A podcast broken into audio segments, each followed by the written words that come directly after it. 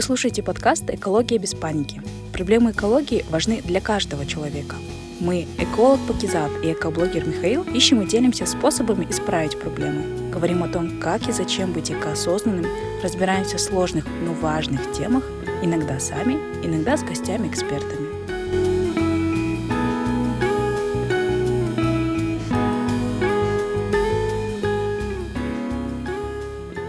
Привет, дорогие наши слушатели подкаста «Экология без паники». Сегодня у нас запись очеред... очередного эпизода с нашим гостем.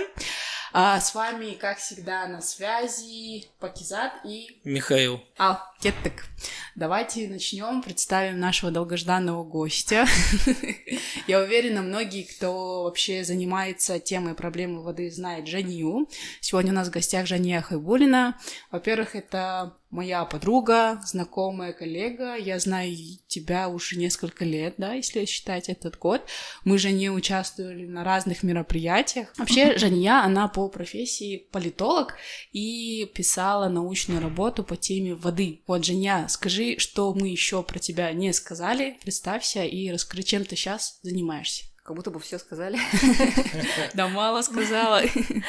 Да, я являюсь PhD-кандидаткой. А, я еще не защитилась, планирую защититься. У меня тема а, моей докторской диссертации – это водная безопасность в политических дискурсах стран Центральной Азии. Для проведения исследования я вот ездила в Уральский район, Кызылординской области проводила полевые исследования. Посетили 15 аулов, опросили 120 респондентов. Это был такой, наверное, самый интересный опыт когда а, можно было уже увидеть, как на местах люди справляются там с загрязненностью воды, с ухудшающейся экологией и так далее. Это очень интересно. По этой теме есть э, выпущенные статьи. Да, кому интересно, можно просто загуглить и найти. Также я занимаюсь, наверное, э, таким вот активизмом, это можно назвать, да, вовлечением молодежи в тему воды, в то, как они могут участвовать как decision-makers Угу. Именно в сфере воды, например, какие-то идеи вносить. В целях вовлечения молодежи, например, в прошлом году мы организовывали с ребятами ну, ты их знаешь, это вот Мухтар, да, Нурдаулет, да. вот встречались в, в Астане. А, вот, мы организовывали вот это вот большое региональное мероприятие молодежи по изменению климата, собирали голоса молодежи, угу. как, например, молодежь может бороться с, этим, с изменением климата, как изменение климата влияет там, на водные ресурсы. А, собрали голоса, сделали а, такой statement и отправили его на COP-27 в Египте. Угу. Да, это да, да, было видела. впервые такое вот мероприятие организовано. Мы вот еще в Бишкеке ездили, как раз таки. Да, да Женя приглашала меня. Да, впервые это вот было в Центральной Азии, в частности в Казахстане, вот такое вот мероприятие большого масштаба угу. с вовлечением молодежи. Так, ну что, переходим к вопросам. Угу. Первый вопрос, сразу такой актуальный. Как ты относишься к созданию нового министерства в РИ? В РИ. Водных ресурсов и ирригации. Очень часто задают этот вопрос. Наверное, в первую очередь надо отметить, что создание самого вот этого профильного министерства, такое отпочковывание от Министерства экологии говорит о том, что в Казахстане есть проблема а, с водными ресурсами. Это в частности, например, если говорить там, например, доступ человека к питьевому водоснабжению, к санитарии. Э, этот вопрос до сих пор стоит остро. По официальной статистике около 80% сельского населения только имеют доступ к питьевой воде и санитарии. На самом деле цифры могут быть более хуже, да, намного хуже, чем говорит вот э, статистика. Это, наверное, говорит о том, что Казахстан водозависимая страна от сопредельных э, государств. И, и вот в Казахстане есть вот 8 бассейнов. Из 8 бассейнов Семь являются трансграничными, и один единственный, который вот внутри Казахстана находится, ну, раз Расуйский, вот, по которому мы ни от кого не зависим. То есть такие вот, а, наверное, стратегические больше задачи стоят перед а, страной, перед, э, Министерством, да, да, перед президентом и так далее. Объявили о создании Министерства водных ресурсов 1 сентября, да, вот, ну, надо отметить, да, уже прошло как два месяца на, сегодня, на вот угу. э, сегодняшний момент. Пока э, понятное дело, что нужно распределить ответственность, разграничить, да, кто чем будет заниматься и так далее. И пока, видимо, этим занимается министерство, вопросы возникают у самих специалистов. А вообще что происходит? Кто его возглавил, ты знаешь его? Министр Это вот бывший Аким Жамбульской области, да? Да, да, да. да. Кажется, а, да? Да, а, да. Вряд ли он специалист, да, по водным ресурсам. У него что-то там он, было в резюме по, по первому, хозяйству. Да, по первому образованию он э, механик, инженер-механик, по второму образованию он э, экономист, по-моему, да. Да, да, ну вот что-то такое, я вот читала его резюме. На самом деле, э, ну, на мой взгляд, не обязательно быть узкопрофильным специалистом для того, чтобы возглавлять министерство. На мой взгляд, нужно быть хорошим менеджером, mm-hmm. таким хозяйственником, который может взять в руки, там, э, представляете, да, создается абсолютно новое министерство, которое забирает функционал какой-то определенный, у Министерства экологии, там, забирает все, что было связано с управлением водными ресурсами, с ирригацией, да, то есть тут тоже надо тоже разграничивать, да, что будет э, уходить в Министерство сельского хозяйства, да, что будет в ирригацию, понимание само, да, mm-hmm. определение нужно будет написать. Очень большие такие сложные задачи стоят вызовы, да, вот перед министер... Министерством водных ресурсов. А вот мое э, личное отношение э, поначалу я, наверное, э, отнеслась скептически, а, если честно, э, потому что я ожидала, что скорее там статус, например, комитета водных ресурсов поднимут, да, просто вот, да, и, mm-hmm. и, и все, и через него будут как-то какие-то задачи решать. Но этого не случилось. Ну, в принципе, почему бы и нет? Хорошо, пусть будет Министерство водных ресурсов, будет больше рабочих мест, наверное. Как раз таки вот рабочих мест не было, да, вот, ну, как mm-hmm. раз вот появится, больше интереса появится Uh-huh. А, со стороны э, не только там научного сообщества или управленцев, да, там на местах, но и со стороны просто даже населения, да. То есть если, в общем, раньше как это было, когда я только э, начинала заниматься там а, сначала метеорологическими данными, затем перешла больше в воду, да, узко. Мне вот как бы только друзья задавали вопрос, а что там по воде, что там происходит? И все. А сейчас они следят прямо за новостями, mm-hmm. говорят, вот, ну, наконец-то вы там, э, эти активисты, политологи и вот эти вот люди, которые выступают, добились того, что там об этом стали вот, вот так вот говорить. На ну, данный в общем, момент, да, шаг такое. хороший, но пока да. говорить рано, да. Сложно сказать, Ничего да. пока не сделали. Сложно. Mm-hmm. Мне кажется, минимум год надо дать.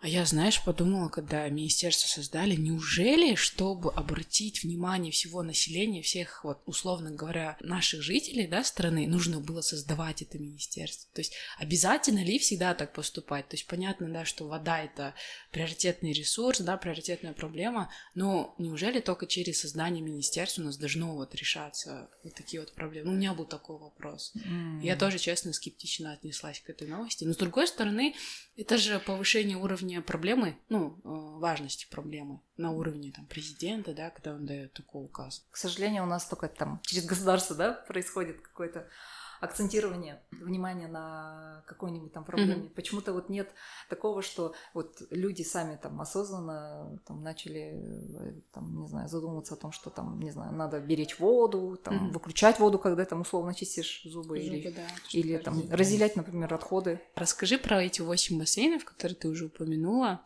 mm-hmm. и про трансграничные семь, которые сейчас, ну, который один вот получается в нашей стране, и семь вот эти трансграничные получаются. Mm-hmm. Вот от кого что идет идет, с кем больше дружить.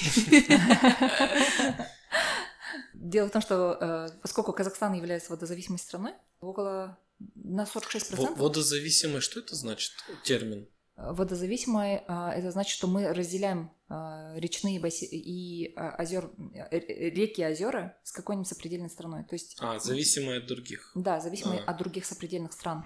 То есть вот эти вот притоки, допустим, мы реки мы делим э, с, сопредельным, с определенной страной. Например, тот же Иртыш, да, это Иртышский mm-hmm. бассейн. А, Иртышский бассейн, он идет из Китая к нам mm-hmm. и, и от нас уже в Россию, например. Mm-hmm. Вот она вот такая чисто трансграничная, да, река такая mm-hmm. полноводная. Балхаш-Алкольский бассейн, mm-hmm. это вот Иртышский и Балхаш-Алкольский – это два бассейна, которые являются, ну, которые находятся в области, которые богаты водными ресурсами. Это вот Восточно-Казахстанская область, Павлодарская область. Там вот воды больше всего. Есть Урал-Жаикский, mm-hmm. наверное, бассейн, вы тоже знаете, это вот с России мы э, тут зависим, э, из Волги приходит вода. Есть э, Арало-Сардаринский бассейн, где у нас э, завязаны все страны Центральной Азии плюс Афганистан. Четыре назвали, да? Четыре назвали, Четыре. И еще два, да, которые не хватает. Ну, Раса Расульский это вот внутренний угу. бассейн. Какой? Ну, ну Раса Расульский. Нура Сарасуйский. Это где у нас? Нура, это... это вот где Карганинская область. Центральная. Да, центральная, центральный Казахстан. Табол Тургайский. А, Табол. Есть еще Есильский, Шуталаский. А, Шуталаски, угу. кстати, забыли. Да, да. Это они тоже считаются большими реками. А, вот, э, причем тут надо отметить, что Шуталаски, например, бассейн, он является самым успешным Uh-huh. вообще в Центральной Азии, в регионе. Почему? Потому что даже вот зарубежные эксперты, они отметили, что по Чуталасскому а, бассейну а, две страны успешно договорились о том, как они будут использовать, использовать воду причем даже до качества они вот э, договорились. Угу. Есть... Кыргызстан, да? Кыргызстан, да, это с Кыргызстаном, да. В Жамбылской области? Да, это Жамбылская а область вот тоже. был уже скандал в этом году. Да, был скандал. Что там, да, ледники у них тают, у них своей воды договорились. Тут э, нужно тоже отметить, опять же, да, есть еще и внешние факторы, которые влияют ну, на воду. Это вот изменение климата, период маловодья, то есть воды э, меньше в этом году. Э, то есть вот это десятилетие, так скажем, будет меньше воды. Соответственно, воды для полива уже было недостаточно. Мы использовали свой лимит угу. от, от Кыргызстана, который мы берем. Так получилось, что воды не хватило. Так, мы все восемь назвали бассейнов? Да. Да. Угу. Угу. И получается, семь из них мы зависим. От... Mm. А в целом мы зависим от других стран процентов на 50? На 46 процентов, если говорить точнее, да. Сейчас водообеспеченность э, Казахстана составляет 100 э, кубометров в год, э, километров в кубе в год. По прогнозам Всемирного банка к 2050 году эта цифра составит всего 75 а, вот, ну, то есть воды становится меньше. Но тоже хочу, да, вот немножко такую ремарку внести, что а, воды не становится меньше. То есть закон физики никто не отменял. Угу. Где-то воды становится больше, где-то воды становится меньше.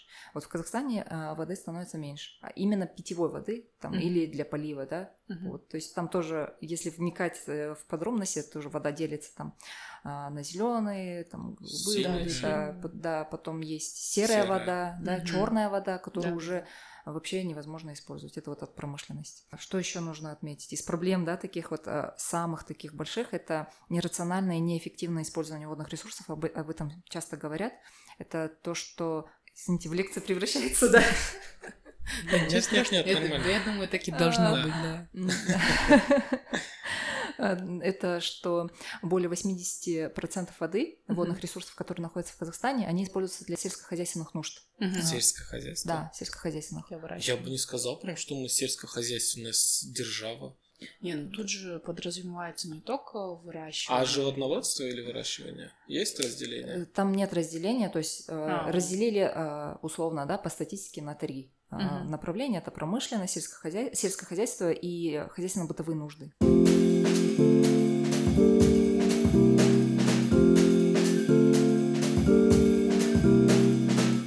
Так, э, давайте тогда поговорим о том, э, с каких стран у нас идет вода и в каком соотношении. Ну, то есть от кого мы больше получаем воды, от кого мы больше всего зависим, с кем нам угу. не стоит ссориться. Я всегда вот думаю про Китай и Россию. Кто из них, откуда мы больше всего получаем воды? Что надо отметить? Наверное, что от Китая э, приходит около 21 кубокилометра, из э, России 16 кубокилометров, нет, из России 7, а по Арало-Сардаринскому бассейну, это вот в совокупности стран Центральной Азии, mm-hmm. это 16 кубокилометров. Ah. Если говорить о, о том, с кем, с кем дружить, да, то есть я уже примерно одинаковые цифры, да, сказала, mm-hmm. надо со всеми одинаково дружить. То есть как мы вот в геополитике себя ведем, да, со всеми у нас дипломатические отношения а, во всем мире, да, там и с Европейским Союзом сотрудничаем, да, и с Россией, и с Китаем, потому что это наши большие соседи и стратегические партнеры в экономике. Также и по воде. Нам нужно со всеми дружить, в том числе со странами Центральной Азии. Вот. Угу. Потому что тут больше уже, если вдаваться в историю, вот в советское время а, было управление какое, да, вот в зимний период а, вода в Кыргызстане, это в Кыргызстане и Таджикистане, это две страны Верховья, они использовали эту воду для гидроэнергетики, а, то уже в летний период там для ирригации вода использовалась там в Казахстане, Узбекистане, Туркменистане. Mm-hmm. Вот это страны нижнего течения. Mm-hmm. А пока еще эта традиция сохраняется, уже вот как 32 года да, независимости, пока эта традиция сохраняется по использованию водных ресурсов, по тому, как мы обмениваемся ресурсами с, со странами Центральной Азии. Конечно, пытаются э, страны Центральной Азии друг от друга быть независимыми, но пока вот ситуация такая, mm-hmm. что и, и инфраструктура, да, самая главная техническая часть, да, инфраструктура была построена в советское время, она построена так, чтобы а, происходил равноценный обмен ресурсами между странами Центральной Азии. Пока угу. в ближайшей перспективе наверное, сложно будет перейти. Скорее тут нужно идти по пути дипломатическому, нежели там, техническому, потому что техническая часть э, сложно покрывается, например, даже финансово, да, уже не говоря о специалистах, которых не хватает. А вот мне Если интересно, мы соблюдаем перед Россией какие-то требования там, по чистоте реки, по стоку? Дело Были? в том, что я тоже искала вот эти, как делаем ли мы плохо. Вот такие вот вещи, да. И на самом деле я не нашла таких цифр. Вообще нет ни жалоб, да, никаких, mm. никаких там каких-то претензий а, от стран, куда э, уходят наши реки. Больше претензий от нас, да, э, к сопредельным странам, например, к тому же Китаю. Но э, как, эти претензии, они не такие яркие, ну, то есть о них открыто не говорят. Есть такие моменты, что иртыш, который идет из Китая, он, возможно, не загрязнен. Но есть э, там гипотеза такая, да, среди ученых, что, возможно, оттуда поступают какие-то микроорганизмы к нам в страну, и эти микроорганизмы уже меняют экосистему которая у нас сложилась. Mm. В России в целом Россия э, э, как сосед, да, она э, она не зависимая страна от водных ресурсов. У Это них точно. достаточно воды. Да. Вот, поэтому мы там например, да, Казахстан, Узбекистан часто поднимаем вопрос о повороте там сибирских рек, давайте снова там возродим там Аральское море и так далее, да. Mm-hmm. Вот тот проект, который не реализовался, не успел реализоваться в советское время, мы все время о нем а, напоминаем, говорим, давайте сделаем. А за чей счет? Ну, так скажем, Россия инвестирует, сотрудничество, все дела, ну что-то такое. Ну, я не знаю. Мне кажется, что уже нужно адаптироваться к тем реалиям, которые есть. Нужно быть реалистами. Уже давно. А, не надеяться на то, что можно спасти тоже там Аральское море, вот. Наверное, вы знаете, что для спасения Аральского моря нужно на 150 лет примерно прекратить вообще использование вод из Амудари и Сардари. Я mm-hmm. это не слышал. Я слышал. Да, 150 лет? Ну, да. больше 100 лет точно слышал. Да, и да, там да. как раз на этом фоне Афганистан что-то, да, еще строит? Да, Куштипа канал. Mm-hmm. Тоже непонятно, как они строят, соблюдают ли все технические нормы и так далее. Скорее всего, они строят вот этот канал из Амудари. Строят же как в пустыне. Эта вода, скорее всего, просачивается в почву, теряется да. по пути, она там испаряется и так далее. То есть очень большие водопотери. Не только там при строительстве, уже при использовании даже этого канала вот такие вот вещи происходят. С талибами насколько легко договориться? Ну, а Мударья к нам отношения не а, имеет. Нет? Нет. Сардария. Сардария, да. Да, тут у них отношения там между Узбекистаном и Таджикистаном, они сами ну, просто в народе ходят такие слухи, что вот, Китай уже активно построил и продолжает строить всякие плотины, чтобы задерживать воду. Там также может и Россия поступить, и там Казахстан, если что-то захочет сделать. Типа Казахстан всегда надо страховаться. Это вода, это вообще у нас будет на вес золота. В общем, ну вот люди, кто занимается посевом, ну, я же больше из Жамбылской области, mm-hmm. и многие уже прям друг друга так пугают. Mm-hmm. Не знаю, пытаются найти какие-то другие пути. А у нас, например, очень популярно капельное орошение. Вот. Mm-hmm. У нас же в Жамбылской области либо ты занимаешься скотом, либо ты занимаешься земледелием. Все, у тебя выбора больше нет. И кто, те, кто занимается земледелием, они, ну, я, по крайней мере, слышала несколько раз, что вот, китайцы уже все там активно забирают нашу воду. Знаем мы, какое у вас там в чу земледелие. Называй вещи своими именами. А, вообще, если, конечно, просто людей послушать, китайцы забирают у нас и земли, и воду, и девушек. Да-да-да, за уши. А, вот. Есть э, такая конвенция по использованию трансграничных рек, которые ратифицировали э, ну, и наши страны, и сопредельные страны, а, в которой говорится о том, что если вверх по течению вот, вот эта вот страна строит, допустим, какие-то плотины, она должна об этом сообщить. как минимум сообщить да. о том, что вот они строят. Таких вот официальных сообщений не было, информации не было. Если говорить официальным mm-hmm. языком, то да, никаких э, таких вот рисков нет. Если обратиться там, например, к спутникам, картам, можно увидеть какие-то mm-hmm. там точки, возможно, это и есть вот эти вот mm-hmm. какие-то плотины, да, еще что-то. Например, а, Россия, да, вот года два назад, по-моему, тоже без оповещения решила там строить плотины, mm-hmm. и, и так, да, у нас там засушливый этот регион, да. где мы все время наши казахстанцы, да, страдают, вот там питьевой воды нет, еще что-то, да, там засуха постоянная. И да, синофобия у нас присутствует. У каждого, наверное, в семье все говорят, вот, там они там специ... Э, я вот сама лично слышала, что китайцы специально женятся на наших девушках, чтобы получить у нас тут гражданство, получить землю и так далее. А. Ну просто в целом, знаешь, обидно немного, что у всех такое негативное отношение. Они все понимают, что вода ценный ресурс. Вот кто занимается, ну, может быть, это незнание, ну, очень негативно относится. Я ни разу не слышала каких-то позитивных мыслей. Э, они оправданы, да, вот эти вот, mm-hmm. ну, как неприязнь, да, какая-то. Например, вот э, со стороны Китая есть 50 научно-исследовательских институтов только по Иртышу. Mm-hmm. В то время как у нас это с нашей стороны нехватка кадров, это постоянная ротация кадров. Uh-huh. То есть вот казалось бы только вот пришел человек, он там год-два максимум отработает и уходит куда-то дальше работать, ну либо на повышение, либо вообще в другую сферу, да. А, ну как правило вообще данная сфера оплачивается низко. Да, я читал об этом, что низкая зарплата, все уходит. Да, у специалиста начинающего зарплата 80 тысяч. Ого. А, вот, это даже не 300 долларов, да? Да, а, почти. Вот. Даже не 200. Да, да, даже, кстати, не 200. Что-то даже... То есть научно-исследовательских институтов только 50. И причем эти институты, они постоянно занимаются. Uh-huh. То есть там постоянные вот эти вот люди, которые вот там наблюдают в динамике что-то, да, uh-huh. а, про- постоянно происходят какие-то исследования, что-то там открытия какие-то делают, да, ну то есть а, потому как еще можно использовать эти вот водные ресурсы. Uh-huh. Осваивают Иртыш там для Синьцзяня-Курского автономного uh-huh. округа, он тоже самый засушливый, один из засушливых э, районов Китая, да. Естественно, у них еще и рост населения динамичный. И, естественно, в таких вот условиях им нужно отвечать вызовам, которые сейчас уже перед ними стоят. В то время как вот, да, в Казахстане к, к этой проблеме переложили руки частные да, люди, которые там какие-то каналы свои mm-hmm. там отводят воду куда-то себе, да, mm-hmm. на местах просто даже.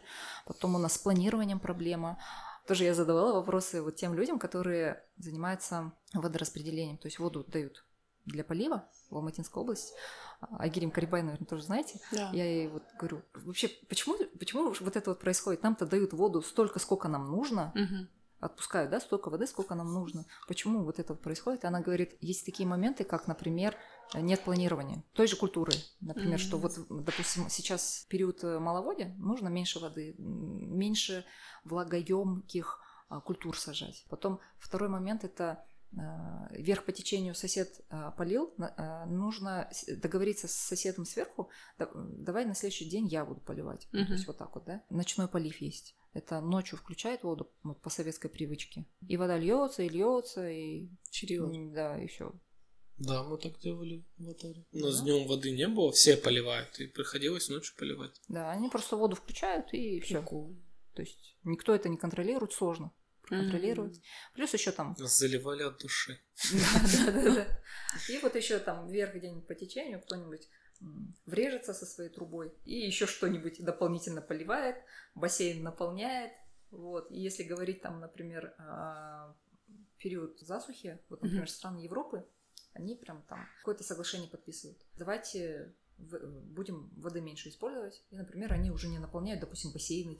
А у нас вот получается, что даже вот в Алматы, да, в Алматинской области, а, вот эти вот элитные районы э, с частными домами, с большими бассейнами, они зальют свой бассейн, а уже чуть ниже по улице у них уже нет воды. Какое количество воды нам нужно и какое мы получаем? Есть такие цифры? Ну, ты уже озвучила, что у нас 100 кубических километров, да? Это потребность или мы получаем? Это водообеспеченность. А, у нас есть. есть. Сколько да, есть. Да. А по факту а, нам нужно... А, по факту там э, нам нужно максимум, по-моему, 1200, 1500 вот так вот воды в день, э, литров, а, литров, литров. Э, в день. Угу. Ну, то есть это не только, да, там попить это, ну и там постирать и так далее. Угу. А по факту получается, что Казахстан стал э, антилидером в том, сколько воды использует человек в день. Там 6,5, по-моему, по последним данным. Литров? День, да? 6,5 тысяч. Литров. А, 6,5 тысяч это литров. в среднем? Да, в среднем. А там и сельский, и городской? Ну, это все усреднено. Усреднено каждого. Ну, я имею в виду там тот человек, который огород поливает, и тот человек, который в квартире живет. Их усредняли вместе или как? Нет, нет, это именно хозяйственно-бытовые нужды. Вот эти из трех категорий. Да, из трех вот этих категорий. Постирать, принять ванну. Да, да, да, да, да. Ой, еще такой классный кейс, короче. Я, все, я не знаю, я все время про него хочу сказать, и все время забываю, да. А, вот ездила когда вот в Аральский район, а, там вот есть аул, Акулак. Mm-hmm. Они, в общем, всем аулам скидываются на водовоз, вот, и этот водовоз привозят к себе в аул. Питьевую воду. Питьевую воду, mm-hmm. да. Заливают в кудок, это вот как, как емкость, да, такая, mm-hmm. колодец, да, по-казахски, но они вот как в прямоугольной формы, туда они заливают вот эту вот воду, и в течение почти целого месяца используют эту воду. И для питьевых нужд и так далее. Представляете, какого качества она становится к концу месяца? То есть они ее используют и там постирать, убраться, а химикаты помыть. они туда не закидывают, чтобы бактерии не размножались? А, ну, там ведь традиционное общество, и, например, не все они а, там, доверяют вот этим химикатам, они думают, вот мы сейчас химикаты добавим, наоборот, отравимся, например. Или, э, да, могут добавить, и, но все равно это уже качество воды не то, которое там вода, когда течет, да. да, она более полезная. Это же опасно, тем более.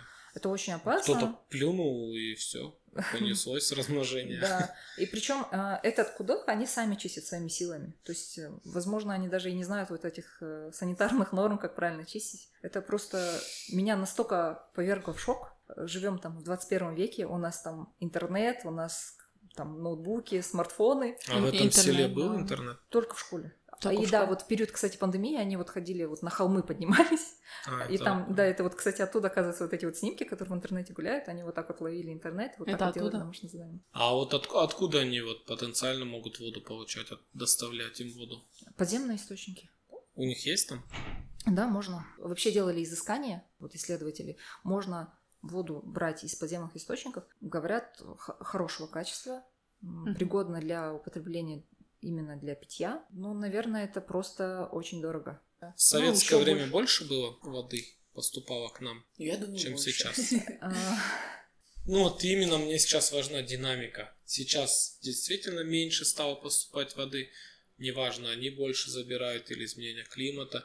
Я думаю, что да, было больше воды. У нас э, еще же неравномерно распределены водные ресурсы, да, mm-hmm. вот как я раньше отмечала, вот в Иртышском бассейне или Балхашском бассейне, да, это, э, это вот два бассейна, где вот воды очень много. И вот, например, в период весной, когда все тает, там вот период паводков. Uh-huh. Летом, а, например, в южных из южной западно-казахстанской области, да, там засуха. То есть, если бы водные ресурсы хотя бы были бы равномерно как-то распределены по Казахстану, может быть, это не было бы настолько критично и не так воспринималось бы, наверное, нами, да?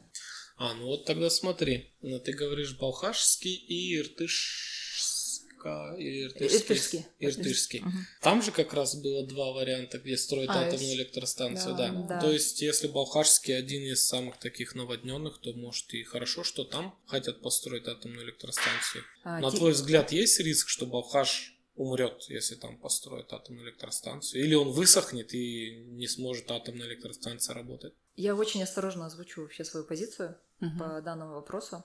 Может, с а, позиции почему... только воды. Да. да, и если говорить прям про строительство АЭС, я против, потому что только исключительно из-за того, что есть человеческий фактор. Как То, что авария может произойти. Да, у нас нет специалистов. А, скорее всего, это будут либо французы, либо американцы, либо там россияне, да, mm-hmm. то есть как там объявлялись в тендерах. У нас нет обученных таких вот физиков, ядерщиков, которые бы там умели бы этим всем управлять.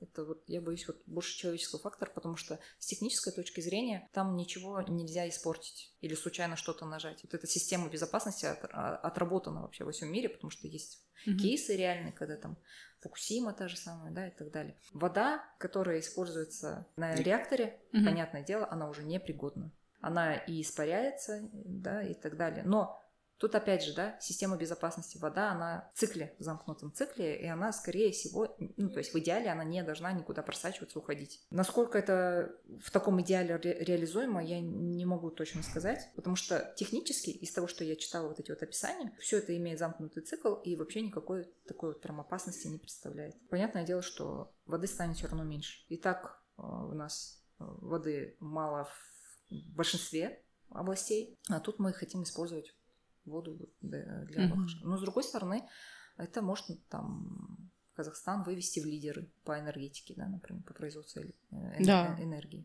Которую можно продавать. Да, насколько мы готовы, да? Будем Пос... менять на воду. Да. Будем менять на воду, Мы, реально. и занимаемся.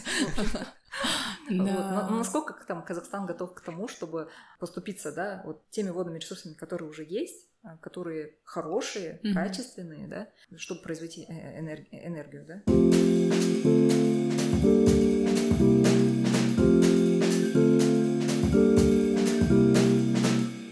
Итак, тогда давай поговорим вообще про качество трансграничных вод. Вот. Кто и чем загрязняет? Вот мы назвали, да, страны, назвали реки. Чем они... заг- Вообще есть такие данные? Кто Можно ли... самый грязнули Давай начнем с этого. из наших соседей? Мне очень нравится тезис э, Наримана Капшикпаевича, э, экс-министр э, ми- Министерства сельского хозяйства, еще. КЗСР. И он говорит, когда вот мы запрашиваем нужное количество воды от сопредельных стран, нам всегда нужно обращать внимание также и на качество. Нам могут дать нужное количество, но в, худш... ну, в плохом качестве. То есть мы ее уже нигде не можем использовать. Какой смысл в такой воде, да? То есть если уж требуем, то надо требовать в полном объеме, да, и, и- и с точки зрения количества и качества. Если говорить о самых грязнулях, я, я сейчас, к сожалению, не могу оперировать цифрами, да? Почему? Потому что тут каз- казахстанско-китайские отношения, да? Мгм. Они, а- а- особенно в частности в управлении водными ресурсами, они очень плохо изучены. Люди боятся давать эту информацию, боятся поднимать вообще эти вопросы. Наверное, из последних самых таких актуальных исследований, это вот моя коллега Мульдер Ахмади делала исследования, она проводила вот эти вот интервью, да, по теме «Один пояс, один путь», и в том числе затронула водные вопросы. И она говорит, что со стороны Китая построено что-то порядка 36 заводов. Ох, И на кажется, Или или на Иртыше? вот э, на границе между Казахстаном и Китаем. Я А. не знаю, вот вдоль каких рек, ну вот просто в целом вот такая Мгм. цифра была а, озвучена, и что каждый из этих заводов, я, я тоже э, задавала свои вопросы, которые меня, меня интересуют, да, в частности, где они были конкретно построены и чем именно они загрязняют. И точно ли это количество? Достоверной информации тоже нет. Также запрашивалась информация тоже. э, Эта информация не была дана. Э, Что тут нужно отметить? То есть эти заводы, которые существуют, они в той или иной степени загрязняют какими-то тяжелыми металлами. Либо воду, либо воздух. И в частности, вот она отмечала розовый снег в Павлодарской области, Розовый снег. да, нахождение там тяжелых металлов там в каких-то реках, да, рост заболеваемости онкологии, такие вот факторы она отмечала. Поэтому, наверное, самые грязнули.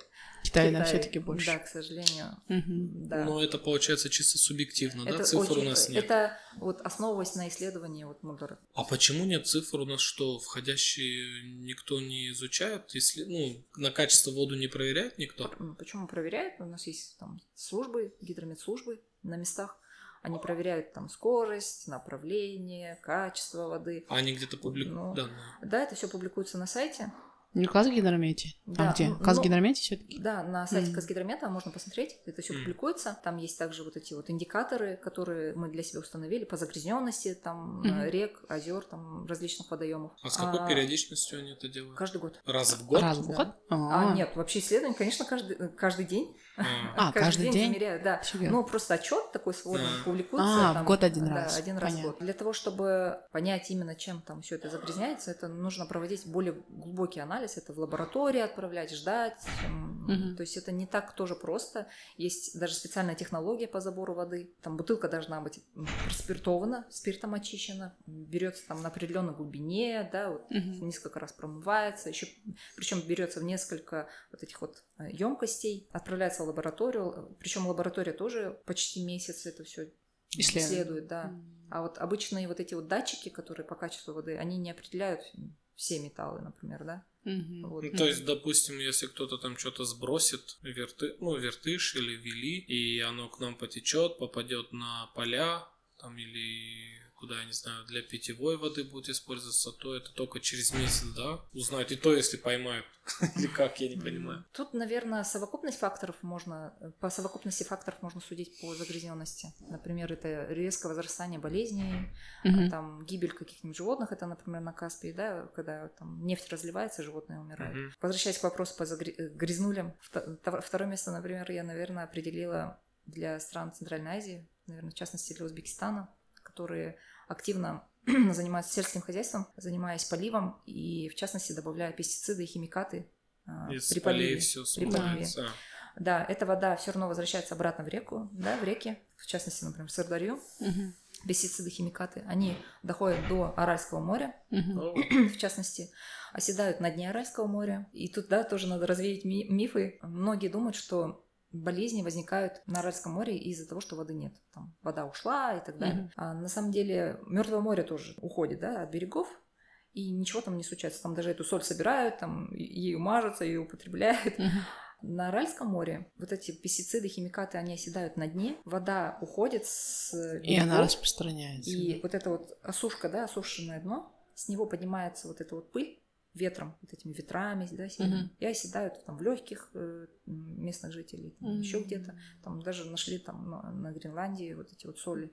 В Арктике или в Антарктике, да, читала? Да, да. Есть. Соль из Аральского Соль моря, прям да. такая плотная, бури поднимаются. Угу. Бури, а, Об этом часто говорят, когда что все циклично, что если проблема орала, это касается только стран Центральной Азии, ничего подобного, это касается всего мира. Угу. Потому что эта соль распространяется практически везде, где дует ветер. Да, да эффект вот бабочки такой... никто да. не отменял. А есть ли у нас какие-то рычаги давления вот на наших соседей, чтобы призвать их к чистоте? То есть, ну, я понимаю, что это дипломатические отношения, какие-то сложные схемы. Mm-hmm. Ну, вот просто сказать, типа, йоу, дорогие китайцы, давайте нам чистые чистые воды. Конечно, это не будет работать. Это же все таки типа, дай ты мне одно и что-то другое. Вот я просто не понимаю, вот как это все происходит.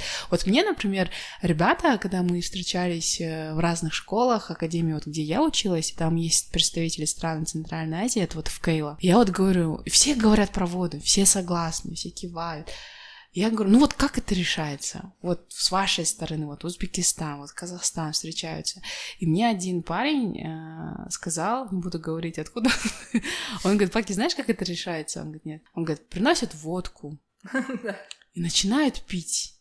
И типа, ну, условно говоря, с алкоголем вот такие вот разговоры происходят. Я говорю, серьезно? Да, я говорю, это же уровень министерства, высокие чиновники. То есть ты, ты реально мне так говоришь?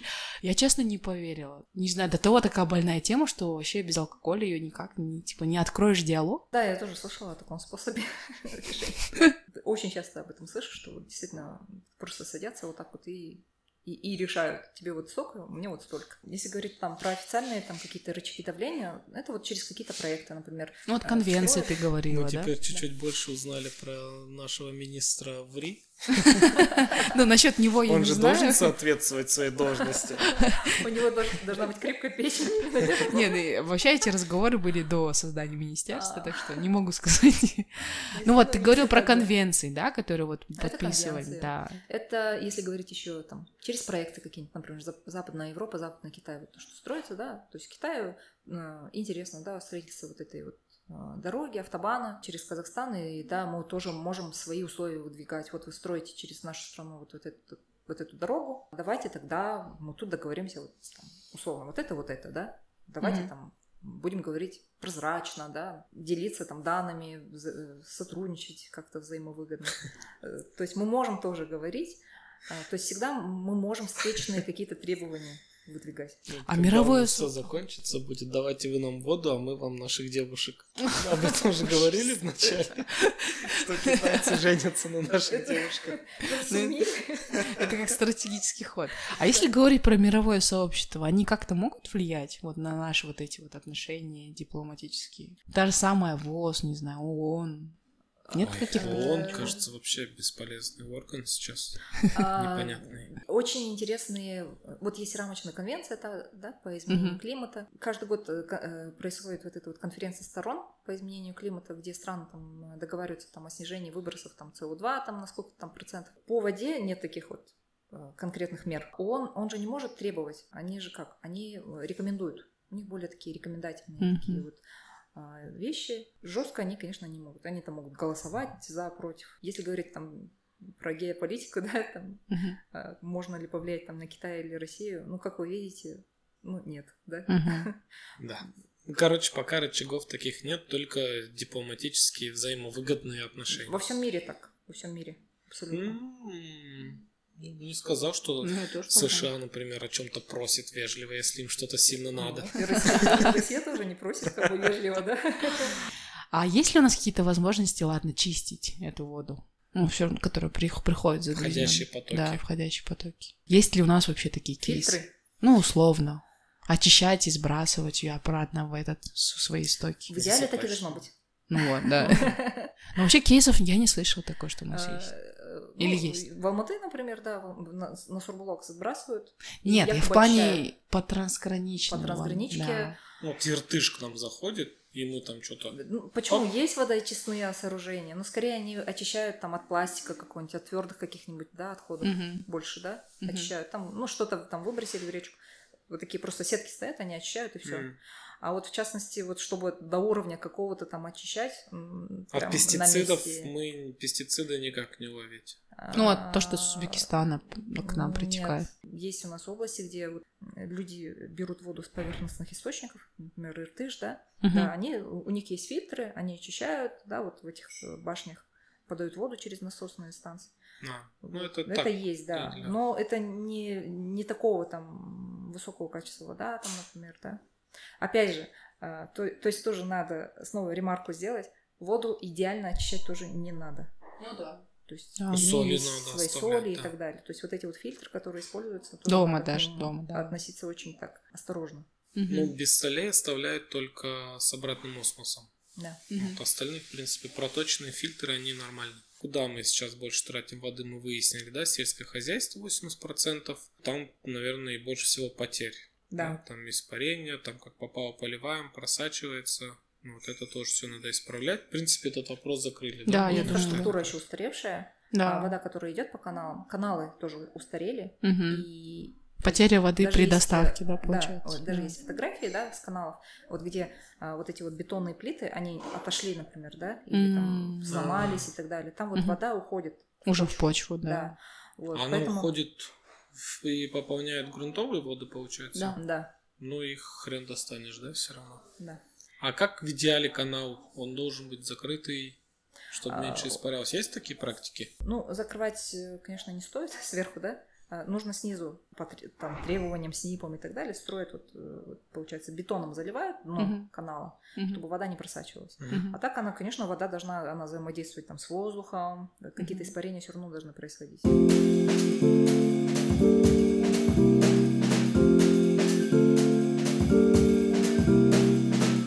Вот смотри, если говорить про вот эти три категории, да, промышленное, сельское хозяйство и хозяйственно-бытовые, да, у нас уже есть там условно какие-то, не знаю, методики, список того, там, как вот экономить воду вот в каждом из этих категорий.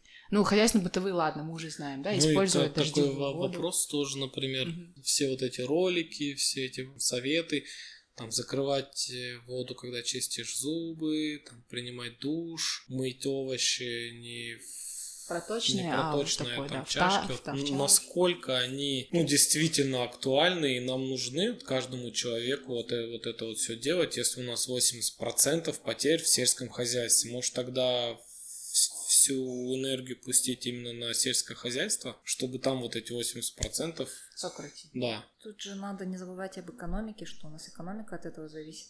Мгм. Это, это и рабочие места, это и экспорт, да, вот Мгм. всего, всех вот этих культур, которые мы выращиваем. На, на хозяйственно-бытовые нужды используется до 5% всех водных ресурсов в Казахстане.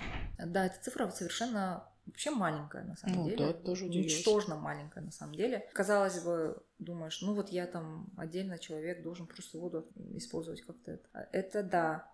Но также тут, смотрите, тут есть еще такой момент, как водный след. Там, На Мгм. производство там, одежды э, сколько-то воды уходит, на производство одного, э, одного килограмма говядины э, там уходит, по-моему, 400 литров на один килограмм говядины, да? А у нас потребление, допустим, мяса очень высокое, да, уже на... О, вот тут получается можно призвать пользоваться импортными продуктами, чтобы у них там вода тратилась.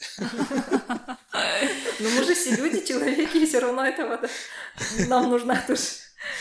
Понятное дело, что стараются экономить э, в сельском хозяйстве. Это и вот это вот как капельное орошение, да, включают. Это и фильтры, и стараются там вторично вот эту вот воду использовать, например, там в теплицах, да, в Мгм. тех же. Там вот эта вот вода, она не просто там полили и забыли. Она вот как бы испаряется, собирается, и заново ее можно полить, да, например. Стараемся, м, там, да, наши специалисты идут к этому, в этом направлении как-то пытаются развивать. И да, я понимаю вот это вот, как это, скажем, скептическое да, отношение, что есть ли смысл, да, там, когда мы чистим зубы, выключать воду, если там на сельское хозяйство мы потратили вообще там большую часть воды. Опять же, это а, отношение человека к воде. Как я говорила ранее, на ночной полив поставили, да. Это не планирование, это желание быстрее обогатиться и, соответственно, сажать там какие-нибудь более влагоемкие эти культуры. То есть это также и от человека зависит. Да, я стараюсь не, не, не ограничивать отдельно человека, потому что у нас, в частности, это вот, так скажем, культура, да, такая сложилась, это mm-hmm. она, она идет уже веками. К сожалению, можно сказать, что у нас нет культуры ценности воды. Мы не mm-hmm. ценим воду. Если говорить о хозяйственно-бытовых э, нуждах, то это вода не только там для того, чтобы умыться, постираться, это также мы моем автомобили, да. Например, в Алматы мы воду берем из подземных источников, а это стратегические запасы, да, да 60% воды мы берем а, из да? подземных. Да. да, я думала наоборот, оказывается, нет. Я думал, с ледников больше, нет? нет? Там 40 и меньше процентов. Почему мы берем из подземных источников? Потому что поверхностные воды загрязнены. Это воздух загрязнен, угу. он же тоже загрязняет, например, да? Угу. Это только вот воздух. И этой водой мы поливаем автомобили, мы поливаем асфальт, И, например... Асфальт с речки же вроде берут, как мне все писали. Ну, пишут, да, проще не, взять. Не проверено, да. да. Ну да, пока сам не видишь. Причем, да, уровень подземных вод падает. Если раньше брали на глубине 150 метров, сейчас мы берем уже 300 метров. 300 метров? Да, роем вот эти вот скважины.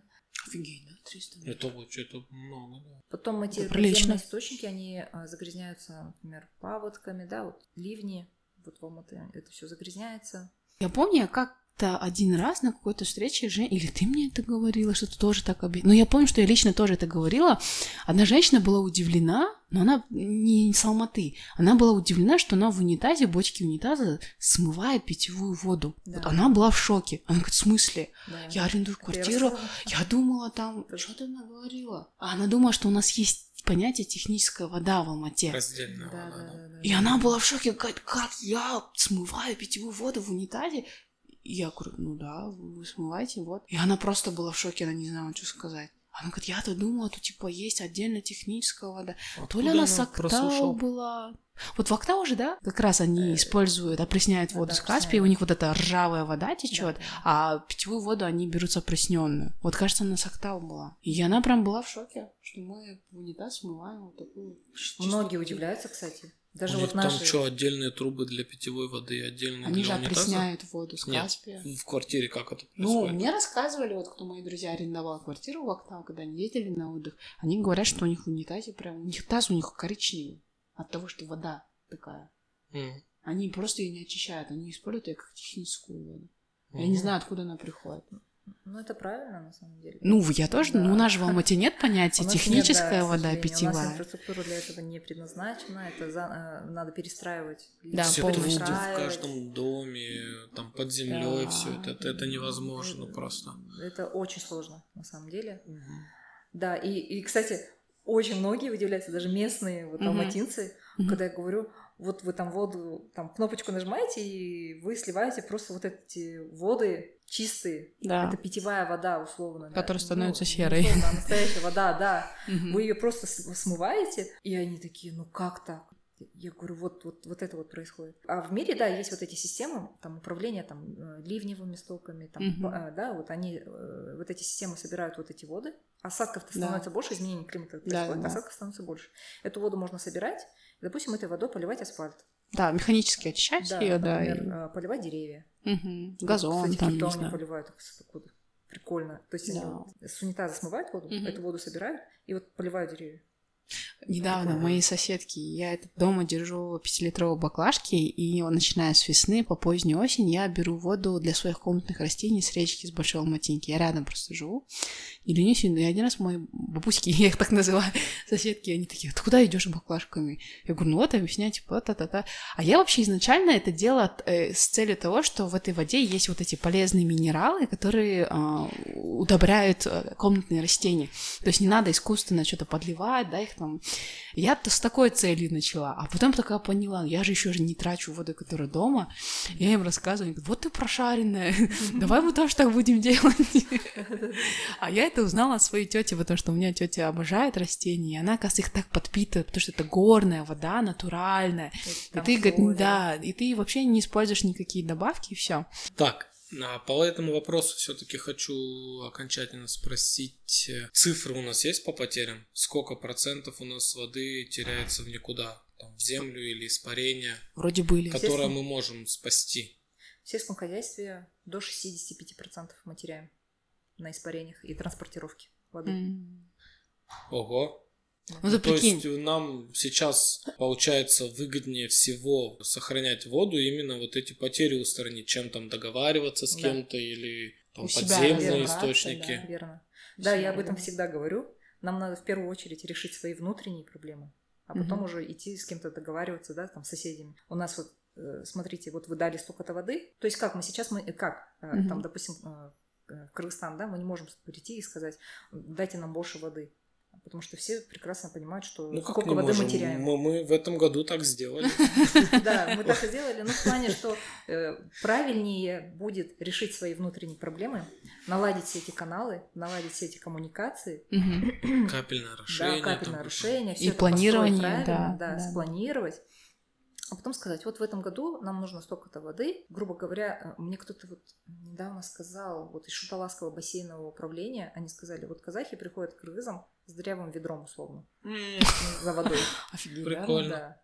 То есть кто-то набираем воду, походу теряем. Нет, вы просто зафиксируйте эту цифру. Вот мы на три категории разделили. Первое опять промышленное, сельское хозяйство и бытовые нужды.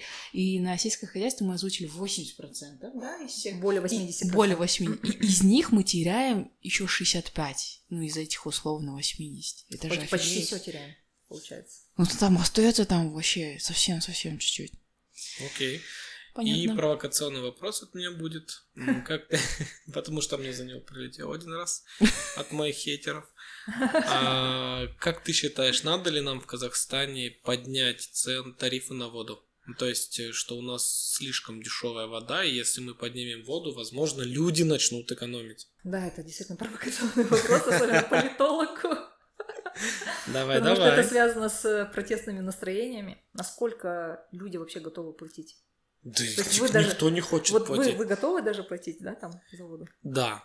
Я, ну, я готова сознательно, потому что я понимаю вот эти вот издержки, понимаю, сколько энергии людей. Ну и как тратится. платить, да, как бы я готов пойти на экономию. Ну, то есть э, да, какие-то да. способы, которые позволят экономить. Ну, я точно могу сказать, что на меня реально повлияет, что я буду, возможно, еще больше, лучше экономить воду, если повысится тариф. Это я точно знаю. Это на меня повлияет, повлияет на мою семью. Это будет как одна из таких вот критериев мотивации, что надо экономить. Ну, сейчас, по-моему, 27 тенге, да? Если а я не помню уже сколько сейчас. И это очень-очень, просто очень дешевая вода. Угу. Да. Если говорить там, что мы воду, да, 0,5 покупаем условно, по-моему, 200 тенге, ну, да? Почти где-то 300, да. 200-300 тенге, а, а тут мы, получается, по-моему, один куб, километр, куба...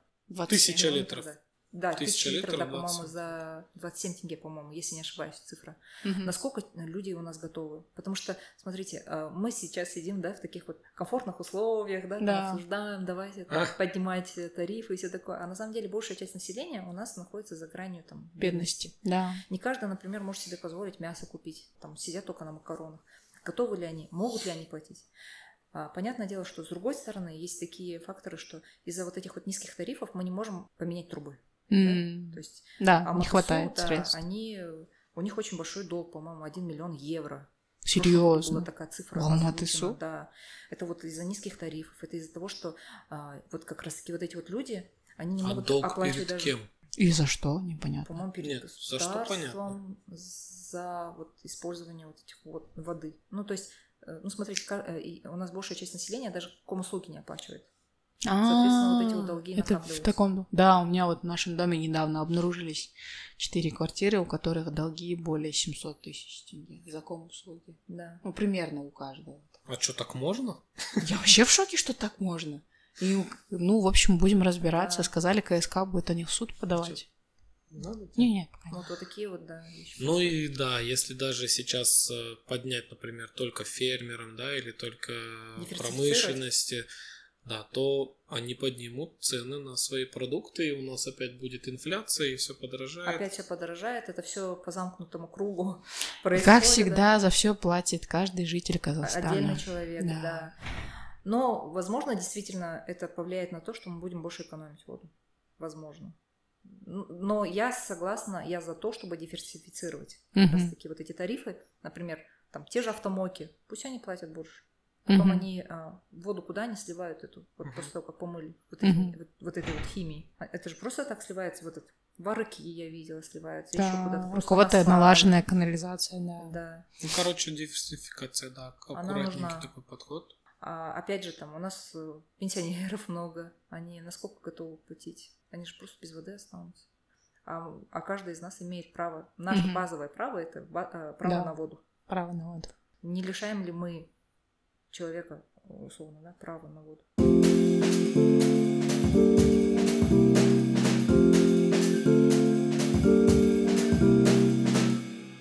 есть сейчас соглашения с кем, там типа бартер, там мы вам электричество, нефть, не знаю, газ, а вы нам воду. Вообще будет ли такое? Вот такое ощущение, как будто в будущем к этому всему идет. А что вы нам, а мы вам воду. Пустим, не пустим, откроем, не откроем. Ну, если говорить простым, совсем-совсем простым языком, да. Да, мы, мы, мы живем в этом. мы как бы как после распада Советского Союза как, э, продолжали жить по вот, вот этой вот схеме. Угу. Мы продолжаем это делать. Ну, рабочая, да? Она? Да, схема. она сейчас самая... Но она как рабочая. бы на официальном уровне, да? Да, уже она на официальном уровне, да. Поэтому и есть вот эти даже разговоры до сих пор, что, скорее всего, мы вернемся там, к, к той же форме, как в СССР было. Пока еще ничего такого нового не придумали. Что мы даем Кыргызстану? Электричество? Мы даем электричество. Да, Китаю что не даем? Китаю много чего даем. Землю, воду. Женщин. Сами а. начали эту тему. Землю? Как понять землю? Ну, под строительство заводов. А. Ну, тот же самый GTI, например, там 60 или сколько? 50 чем-то процентов это завод принадлежит китайцу, который по переработке пластика. Азиатский газопровод, да, да. работают в основном китайцы. Россия. Рабочие места. А России что мы даем? Чего вообще можно России давать? Иртыш. А, воду? воду а, мы им иртыш, они нам... Ну, блин. Ну, они нам тоже воду. Они нам мало, меньше дают, чем мы, мне кажется. Нет? Если У говорить нас... про... Примерно, примерно одинаково. Наверное. Примерно одинаково. Да? Ну да, но хотя да, наверное... А Волга у нас есть или она только... Жайк. Каспийская. Нет, Жайк это Урал? Да, Урал, да. А, а Волга... Волга к нам не доходит, да? Она в Каспийская. Она сразу... Да, по-моему, туда. Она не через да, границы. Да, да. Ага. Так, следующий вопрос. Вот у нас были такие споры недавно с Кыргызстаном, что они нам воду не дают, хотя они по свои обязательства выполнили, и мы там начали у них на границе фуры останавливать. Есть ли еще какие-то яркие примеры, где мы с кем-то конфликтовали из-за воды? Или, может быть, в Центральноазиатском регионе есть какие-то...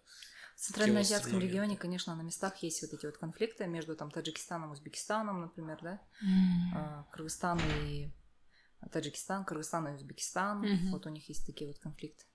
Там Туркменистан и Казахстан в Центральной Азии это, наверное, самые миролюбивые страны, которые... Туркменистан?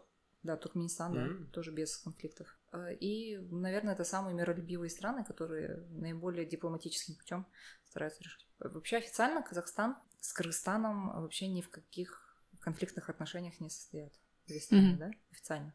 Возможно, на местах есть вот эти вот конфликты, это типа вот как обиделись, да, вот вы нам воду не дали, мы, вам, мы ваши фуры не, не, не запустим. А, на границе, да, Курдай. а, обиженки местные. Ну, я услышала, да, такое, что не пропускают. Да, нет, ну да, конечно. Но вообще фуры не пропускают периодически. Это такое есть. Ну, там, казахи такие. Так, ваш кыргыз там приехал вот в период Кантары, мы не запустим ваши фуры. Ну, вот, и вот такие, на местах вот такие вот есть. Mm-hmm. А официально нет такой позиции. Вообще, даже недавно э, мы такие, ну, слава богу, Казахстан вообще единственная, наверное, страна, у которой вообще нет конфликтов ни с кем, mm-hmm. чтобы от кого-то что-то требовать или кто-то бы от нас что-либо требовал. Мне нравится, что у нас такая позиция. Да, мне тоже. спокойнее. Да, тьфу надо сплюнуть, наверное. Окей, а если поразмышлять, да, что кто-то там условно нам официально перекроет воду, скажет, вот, там мы там, не знаю, у вас требовали что-то, а вы там не дали, и вот мы сейчас, типа, вот, ну, перекроем условно воду, или как самый минимальный сброс будет. Ну, если, условно говоря, представить. Ну, скажем так, э, просто, да, пофантазируем, допустим, по очереди. Сценарий да? событий. Россия перекрыла полностью Уральск, Волга не приходит, что будет? Китай перекроет, какие последствия будут. Вот просто сейчас пофантазируем ужастики. Россия, допустим, перекроет и не будет питьевой воды. Где? Вот Урал-Жайкский, да, вот Урал-Жайкский бассейн. Вот Астана куда относится? Да? Астана. Вот в каком бассейне? Мне сложно определить. Там Ишим. Потому что... Ишим? Ишим, Ишим это с Россией? Вроде с Россией притекает, Это нет? вот западно-казахстанская область, Мангистауская область, да, Тырауская область, вот. Там не будет питьевой воды. Да. Каспий пересохнет. Каспий, да, пересохнет. Получается, сельского хозяйства никакого не будет. Ну, там нет сельского хозяйства, но сельское хозяйство это больше в, ю... в, ю... в южной части. Казахстане, в Южном Казахстане. На севере нет у нас? На севере есть. А. Там у нас э, растениеводство, Мгм. овощеводство. Там больше от нас идет вода. в Россию. Мгм. Если Китай перекроет, то там ряд проблем. Это и с энергетикой связано. то есть, э, Гидроэлектростанция. Да, гидроэнергетика, да. У нас ГЭС Да, есть, да? да, там стратегические. А, на востоке, три- да, Иртыш Да, есть? три штуки, да. По многим пунктам мы очень сильно пострадаем, если Китай перекроет. Ну и плюс влияние на Балхаш, на этот... Да, Ну, и крупные, да. Балхаш, да, может Алаколь, да, да. да. Это иртышские э, м, или балхашские да, вот эти вот бассейны, они Мгм. питают, ну, дают, да, воду 60% населения. На самом деле это с- самый стратегический бассейн. М. Ну, тут мы выяснили, что больше всего дружить все-таки с Китаем. Да. 26 сколько нам? Подвели к этому. А если Казахстан, например, перекроет, что будет с, с чё- вот этим шуталасским бассейном? Что будет? Воды- Сельское будет, хозяйство? да, да, для сельского Вообще хозяйства рабочих пострадает. будет. Да. А это густонаселенные у нас области. Мгм. Это, опять же, протесты, а, опять же, куча недовольных людей, которые останутся без рабочих мест, да, без еды, даже, да. А есть ли у нас какой-то район, вот если все страны перекроют, но вот в этом районе будет более-менее нормально, я не знаю, по запасам подземных вот или ледники. Алматы, Алматинская область. Да, теперь понятно, почему все люди переезжают в Алмату. Да. Алматы, Алматинская область, вообще там по подсчетам некоторых э, экспертов, еще лет 50, если весь Казахстан вдруг засохнет, будет там обеспечен водой. Ну, прогнозируют. Лет 50. Это просто, да, такая... Типа на лайте, 50 лет. Ну, как Не раз на мне- лайте, с Да? экономией, А, конечно, с экономией? да. А я уже думала на лайте. Да, это мы сейчас на лайте живем. Ну на- да, на- сейчас на мой да. век хватит. Что там, 90... Ой, 87 мне будет. А дети, А как же про будущее поколение? а внуки.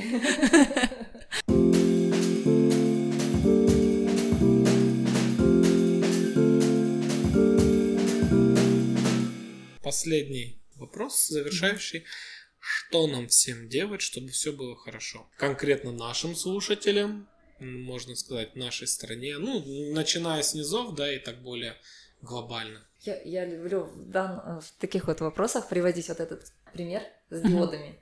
Когда, условно, вот эта вот карта, да, Казахстана, и там вот отдельные-отдельные точки, вот эти вот диоды, это вот активисты, да, вот экоактивисты, ну, то есть настоящие активисты, которые а, основываются там на каких-то научных исследованиях, каких-то данных, цифрах, они зажигают диоды вокруг. Вот этой вот, а, знаете, зажигаются э, диоды вокруг и так далее, и они вот начинают соединяться друг с другом, и таким образом происходит вот это вот объединение. То есть в идеале, да, что вот мы такие объединились, сами осознанно начинаем экономить воду, сами осознанно сортировать отходы. Вот, я больше, наверное, вот верю в силу движения активистов, потому что ученые, да, они занимаются, конечно, э, исследованиями, они, да, делают какие-то открытия, вот, но это больше, наверное, в теории, да, а больше хочется практики, больше таких применительных, наверное, инструментов, применительных инструментов, которые делают активисты. Опять же, это вот экосознание, да, угу. это говорить об экокультуре, посадка лесов, например, да, это, вот эко-уроки, да, вы проводите, начиная там э, с детского возраста, говорить о том, что вот надо беречь природу, Угу. Надо жить в гармонии с природой, наверное, так. Потому что, понятное дело, что инженера, они, да, внедряют свои технологии для того, чтобы экономить воду, для того, чтобы вода эффективно и рационально использовалась, то есть в более таких масштабах.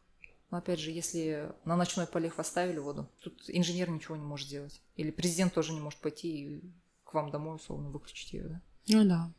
Ну, в общем, быть такой в активной гражданской позиции, да, если ты видишь, что э, там нерационально используют воду, говорить об этом, вот то, что вот Миша писал в своих последних постах, то, что там поливалки вообще не туда поливают, там условно на асфальт это все стекает, то есть говорить об этом, говорить, что ты видишь, делать замечания, поднимать спрос. Ну да, я думаю, в первую очередь у нас э, люди, многие ну, я не знаю, процентов 95 даже не знают, что у нас есть проблемы с водой. Это только-только начало появляться в новостях. Да. А, президент, мне кажется, только в этом или в прошлом году начал говорить об этих проблемах. Раньше, кажется, никто не поднимал их. Да, практически не поднималось. Да. да. Я даже вот э, хочу такой пример, да, привести. А, преподавательница с нашей кафедры, она заведующая кафедрой, Гульнар Лимбаевна. Какой кафедрой? Э, политологии ага. в Казну. Она как-то написала пост, у меня, говорит, сердце заболело, а что я прохожу мимо да, туалета, да, а там вода течет. Просто я, Да, я, у меня, говорит, сердце заболело. Я пошла, говорит, выключила. Потом она про это написала пост. И, ну, поскольку она заведующая кафедрой, у нее же студентов много, студентов, mm-hmm. магистрантов, докторантов, то есть всех уровней, да, она об этом пишет, и э, это же распространяется, да, mm-hmm. то есть начинает делиться этим постом mm-hmm. и так далее. То есть уже это, это как личность, да. Да, личностное влияние, да, на свое окружение. Вот, и вот даже ее вот это вот просто вот казалось бы, да, вот это вот ремарка, у меня там сердце заболело, я там да. переживаю, и уже, э, представляете, какой эмоциональный эффект это Конечно. Да, да, да, да, да, вызывает.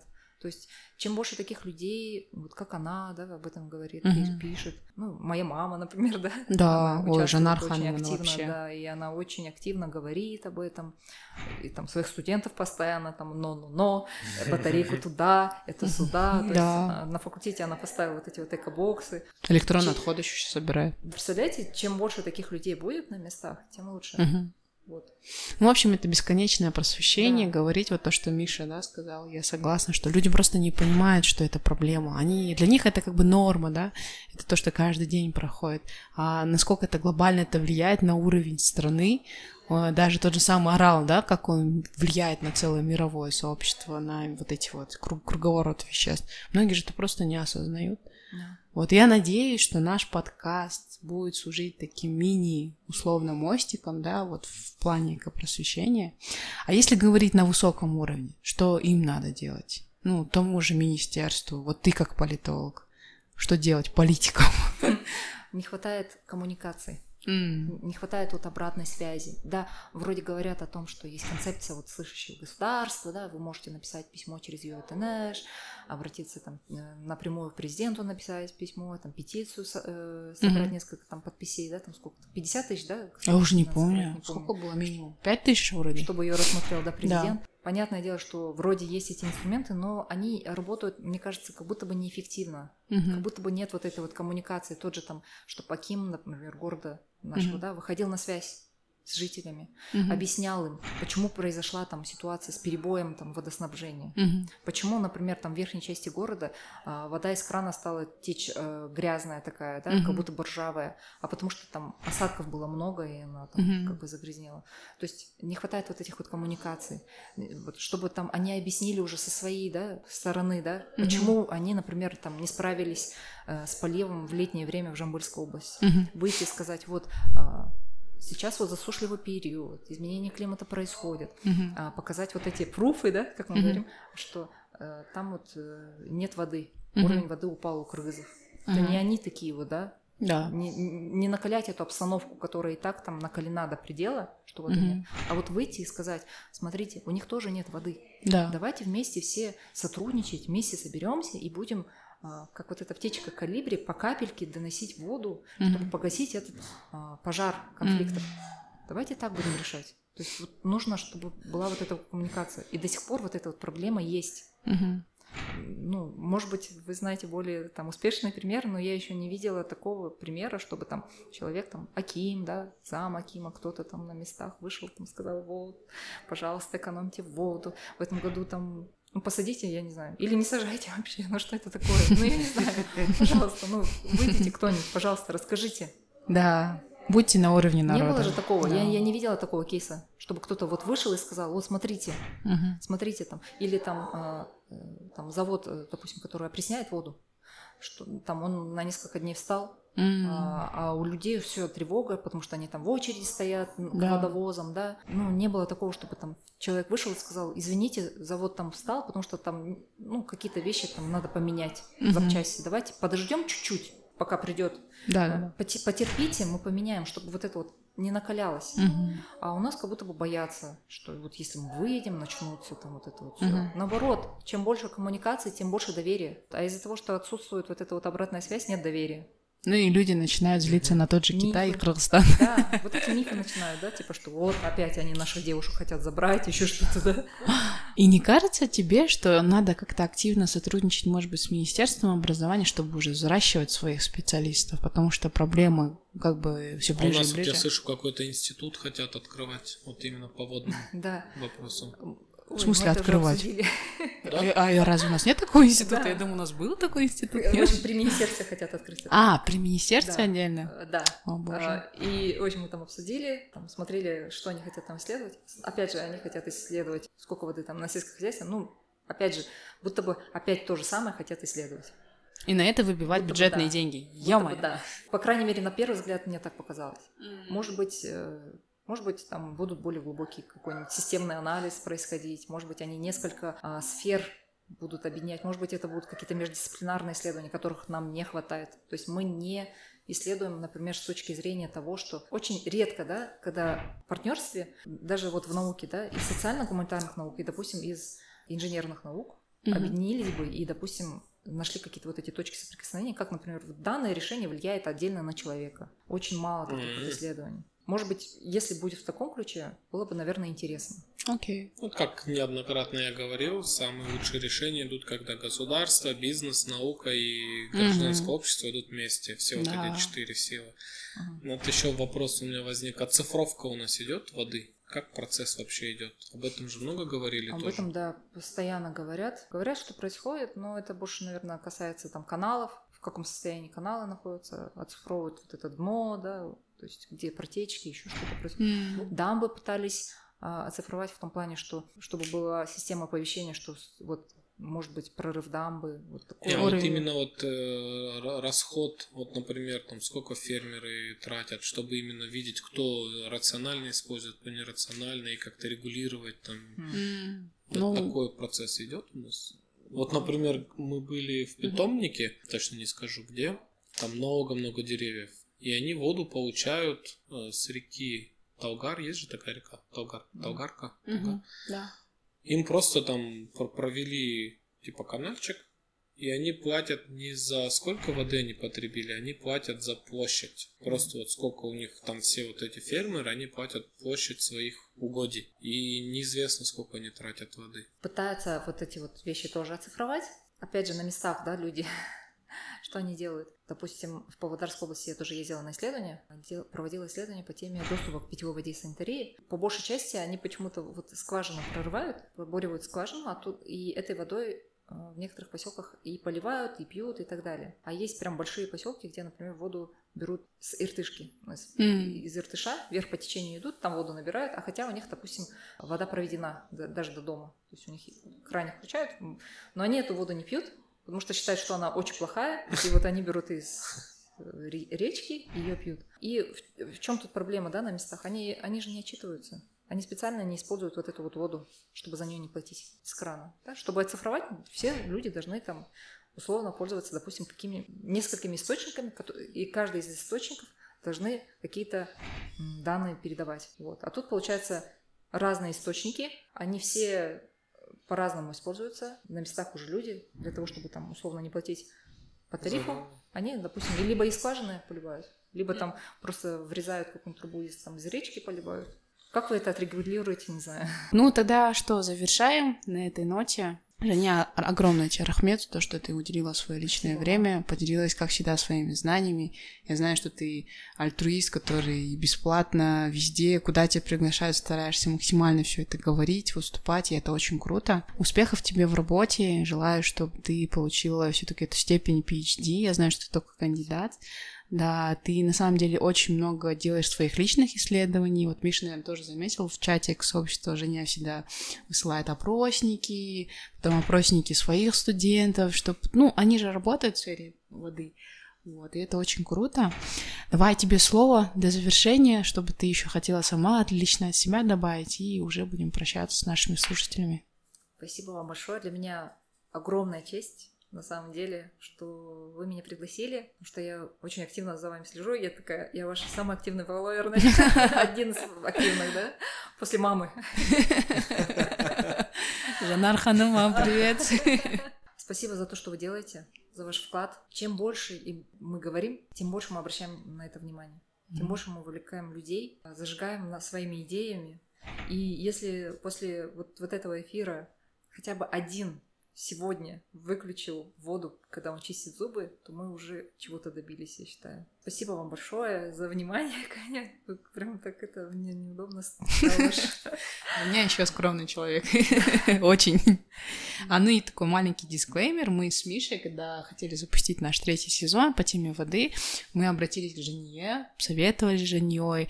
Вот Женя нам накидала список еще с других специалистов, с кем можно тоже интересные темы раскрыть.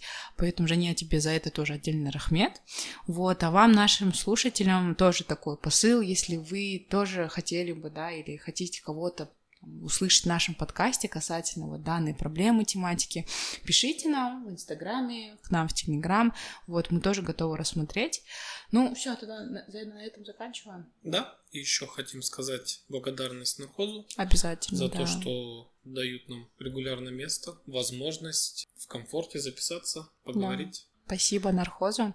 Ну все, ребята, надеемся, данный эпизод, как уже Женя сказала, произведет вас к активным действиям или распространите данный эпизод по своим чатам, не знаю, родственникам, друзьям, чтобы они тоже были в курсе. Вот то, что мы уже сказали, главный посыл, просто люди не понимают данную проблему. И наша задача э, в рамках нашего третьего сезона это донести. Ставьте нам свои оценки, лайки, сердечки. Нам всегда приятно видеть эту обратную связь от вас, читать ваши комментарии. Подписывайтесь на наши социальные сети, это Инстаграм, у нас есть Телеграм-канал. Также можете всегда нас поддержать на Patreon е Boosty. Мы всегда рады вашим донатам и говорим рахмет нашим уже постоянным донатерам. И мы всегда благодарим вас за моральную и финансовую поддержку. Делитесь эмоциями, еще раз впечатлениями.